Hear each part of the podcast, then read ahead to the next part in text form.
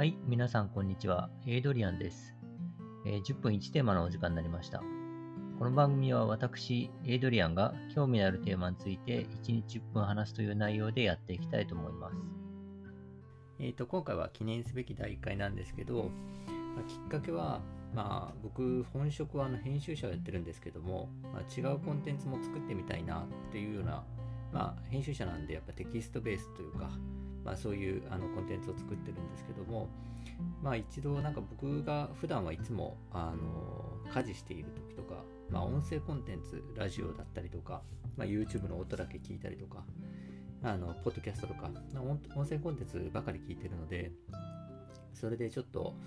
自分が一番接してるコンテンツっていうのを一回自分で作ってみたいなというふうに、まあ、思ったのが、まあ、きっかけです。まあ最初なんかそれをなんかこう仕事っぽく会社でやろうかしらっていうふうにも思ったんですけど、まあ、ぜまず自分で自由にやってみたいなと思いまして、まあこういうような体裁で、えっ、と、一人で始めようと思いました。本当にこれが人生初の録音なので、もう完全に一人で喋ってるんで、これでいいのかなっていう気持ちがもうすごい満載なんですけども、まあそういうことで感じで始めていきたいと思います。えっと、まあ第1回で、まあ、テーマ何にしようかなと思ったんですけど、まあちょっとまさにこの、えー話すことと聞くことについてっていうことについてちょっと話してみようかなと思いました。まあ、というのは、まあ、自分でちょっとこういう音声コンテンツやりたいなと思って話そうかな、なんで話したいんだろうとか、話すってなんだろうとかみたいなことを考え、最近考えてたので、まあ、どうしてもそのことについて結構頭が持ってかれていたので、まあ、結構まあ第1回のテーマとしてはいいかなと思って、まあ、話すこと、聞くこと、まあ、ひいて言うとまコミュニケーションみたいな話だと思うんですけど、についてちょっと最近考えてることっていうのをちょっと話してみたいと思います。えっと、まあ、コミュニケーションについてっていう時に、まあ、最初にちょっと思い浮かぶのが、あの、えっと、あの、マネジメントとか書いたあのドラッカーの言葉で、まあ、70年代ぐらいの言葉らしいんですけど、まあ、これからはね、情報で溢れるんで、発信っていうのは全く意味がなくなると。何かを発信することってのは全く意味がなくなって、コミュニケーションしか価値を持たなくなる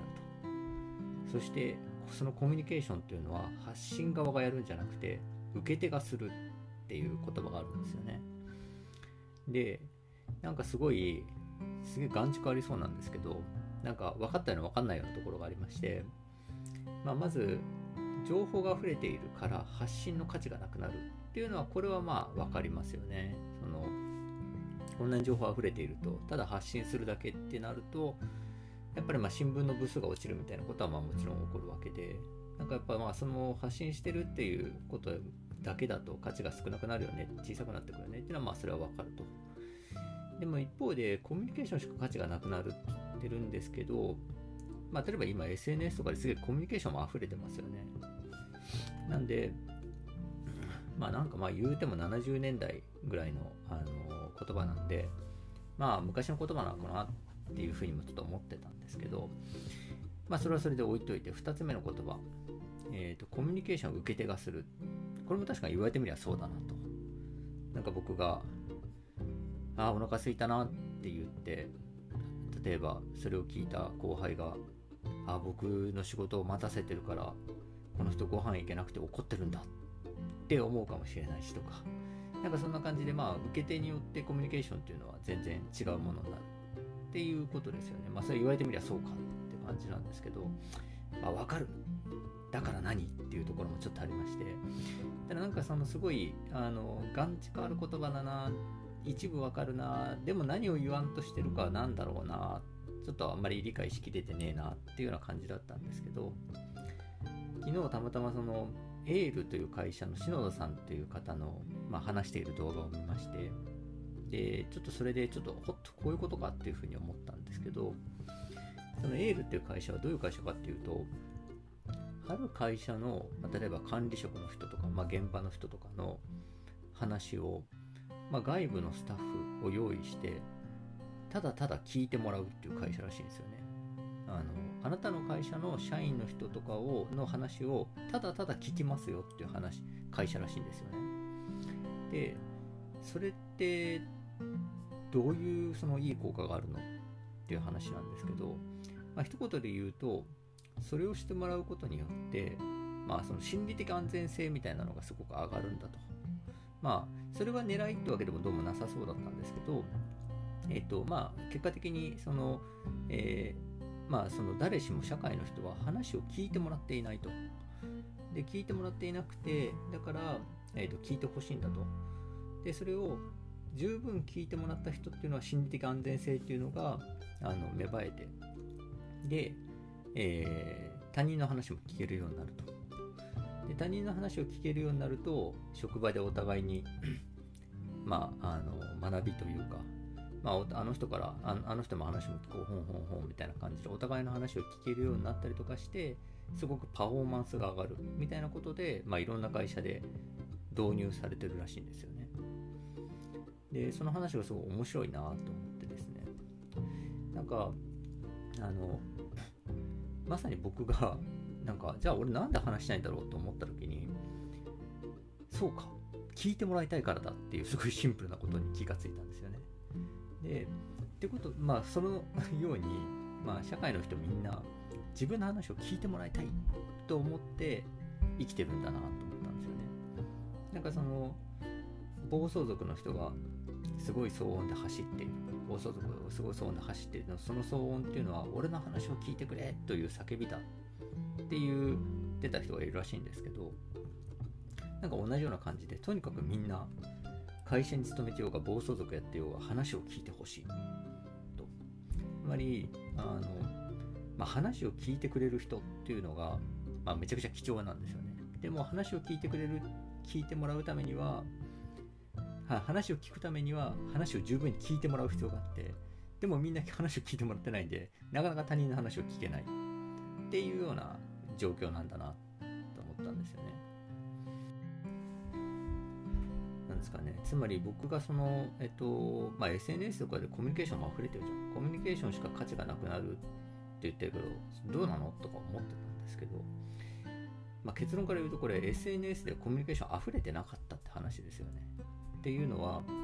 コミュニケーションっていうのは受け手がするわけなので受け手がいないわけなんですよね。だからこう俺はこう思うんだとか言っても誰もそれに対してふんふんと聞いてくれなければコミュニケーションは成立しないんだとつまりやっぱりコミュニケーションっていうのはもうその発信ばかりがまだいっぱいされていてそれをふんふん聞いてくれる人がいないのでコミュニケーションっていうのは実はやっぱあまり発生しないんだとつまり全然足りないんだってことに気がついたんですよね。で、そういうふうに、まあ、いろんな人がいろんな人の話をちゃんと聞けるようになってコミュニケーションっていうのが発生していくとすごいまあ暴走族はねわざわざでかい音を立てて走る必要もなくなるしまああの、まあ、あと何と言ってもあのこれも面白いなと思ったんですけど人間は何でこう出世したり偉くなりたいのかっていうちょっとそれも僕、まあ、まあ、40歳ぐらいなんで、割と結構考えさせられるというか、自分がそういう欲はどんどんなくなっていくんですけど、そういう欲がある人を見ると、なんかなんでなのかな、これは一体どこから来てんだろうなって思うことが結構多かったんですけど、それって一言で言うと、偉くなると自分の話を絶対に聞いてもらえるんですよね。つまりその上下関係とか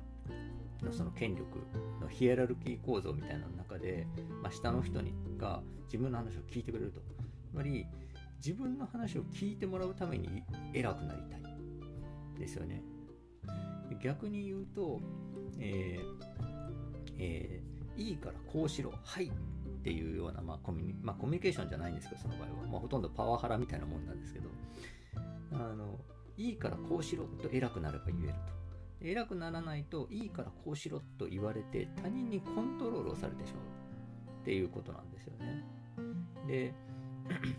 そうなると、まあ、こんな風にコントロール他人にされるぐらいだったら自分がコントロールする側に回りたいそして俺の話を聞いてほしいと思うからやっぱみんな頑張ってしこしこ働いてね出世したいとかと思うようになるんだなっていう風に思いました、あ、でもそんなね頑張ってねなんか靴の裏舐めながらなんかあのこれで俺もいつか話を聞いてもらうようになるぞってなるよりはね、まあ、別にこう誰か、ね、横並びでもいいし、それこそのエイルって会社の外の人でもいいんで、話聞いてもらったりとかすると、まあちょっとホッとして、まあ心理的安全性みたいな。まあ他人にコントロールされない。まあ例えばね、話聞いてくれるとしても、ほんほんほん。それは君がこう考えた方がいいんじゃない？とか言われたら、いや、めっちゃコントロールしてくるやんけってなりますよね。例えば上司とかにそうやって言われたら、めちゃくちゃ嫌な気持ちがするわけですけど、でもまあ自分がこう思うんですよねってただただ聞いてくれるってやっぱ自分を犯されないってことなんで、まあ、心理的安全性が生まれますよね。そしたらもう結構それで幸せな感じがするんじゃないかなと思って頑張って出世とかしなくても良くなるんじゃないかなというふうに思いました。まあなんでやっぱねそう言ってみんな足りてないから俺の話を聞けってなるんですけどまあそれを何誰か、まあ、少しずつ聞いてあげることでみんなが、ね、他人の話を聞けるようになるといいなと思いましたし僕もまあこれからもちゃんと人の話聞いていきたいなというふうに思いました。何よりまあこの放送が一人でも多く聞いてもらえるといいなと思いました。以上です。